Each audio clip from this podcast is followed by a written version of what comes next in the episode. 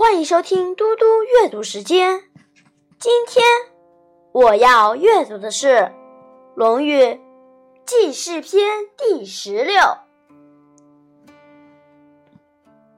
季氏将伐颛臾，冉有记录见于孔子曰：“季氏将有事于颛臾。”孔子曰：“求吾男儿是过于？”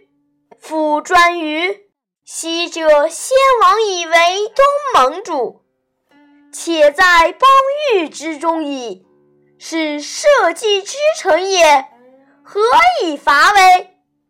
然有曰：“夫子欲之，吾二臣者，皆不欲也。”孔子曰：“求。”周人有言曰。成立就列，不能折止；威而不持，跌而不服，则将焉用彼相矣。且而言过矣。虎四出于峡，归于毁于毒中，是谁之过于？然有曰：“今夫颛臾。”故而敬于弊，今不取，后世必为子孙忧。孔子曰：“求君子吉夫，舍曰欲之，而必为之辞。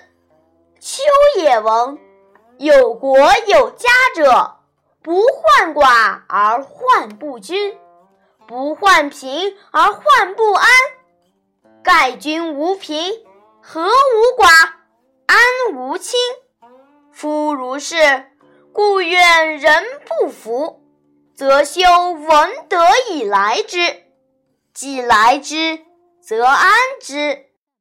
今有与求也，相夫子，愿人不服而不能来也；邦分崩离析而不能守也。而谋动干戈于邦内，吾恐季孙之忧不在颛臾，而在萧墙之内也。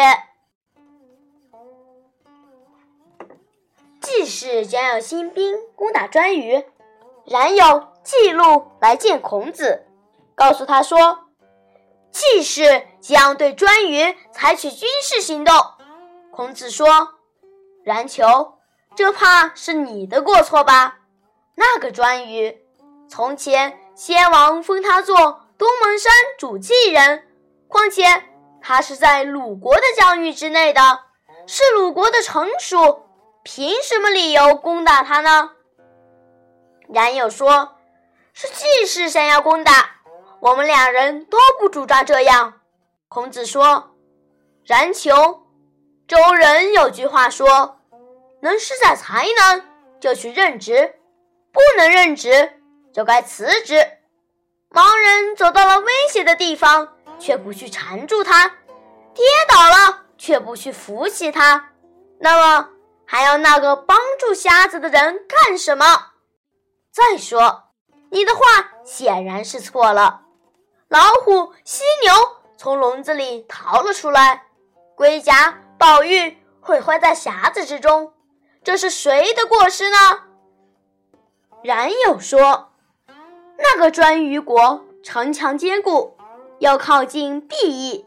现在如果不攻打，到了后世必然会成为子孙的祸患。”孔子说：“冉求，君子讨厌那种不要这样做，却硬要为这样做，另找借口的人。我听说过，当诸侯。”当大夫的，不担心贫穷，而担心分配不均；不担心人口少，而担心不安定。分配均匀了，便不觉得贫困；和睦团结了，便不觉得人少；境内安定了，国家便不会倾覆。正因为这样，所以当远方的人不愿归服时，就要搞好。礼乐教化，使他们来投奔；来了之后，还要使他们安心定居。现在你们两人辅佐季氏，远方的人不归服，却不能使他们来投奔。国家不统一，分崩离析，你们不能好好保全，反而策划在国内兴师动武。我看，只怕季孙所担心的不在于颛臾，而在于鲁国宫墙之内啊！谢谢大家，我们下次再见。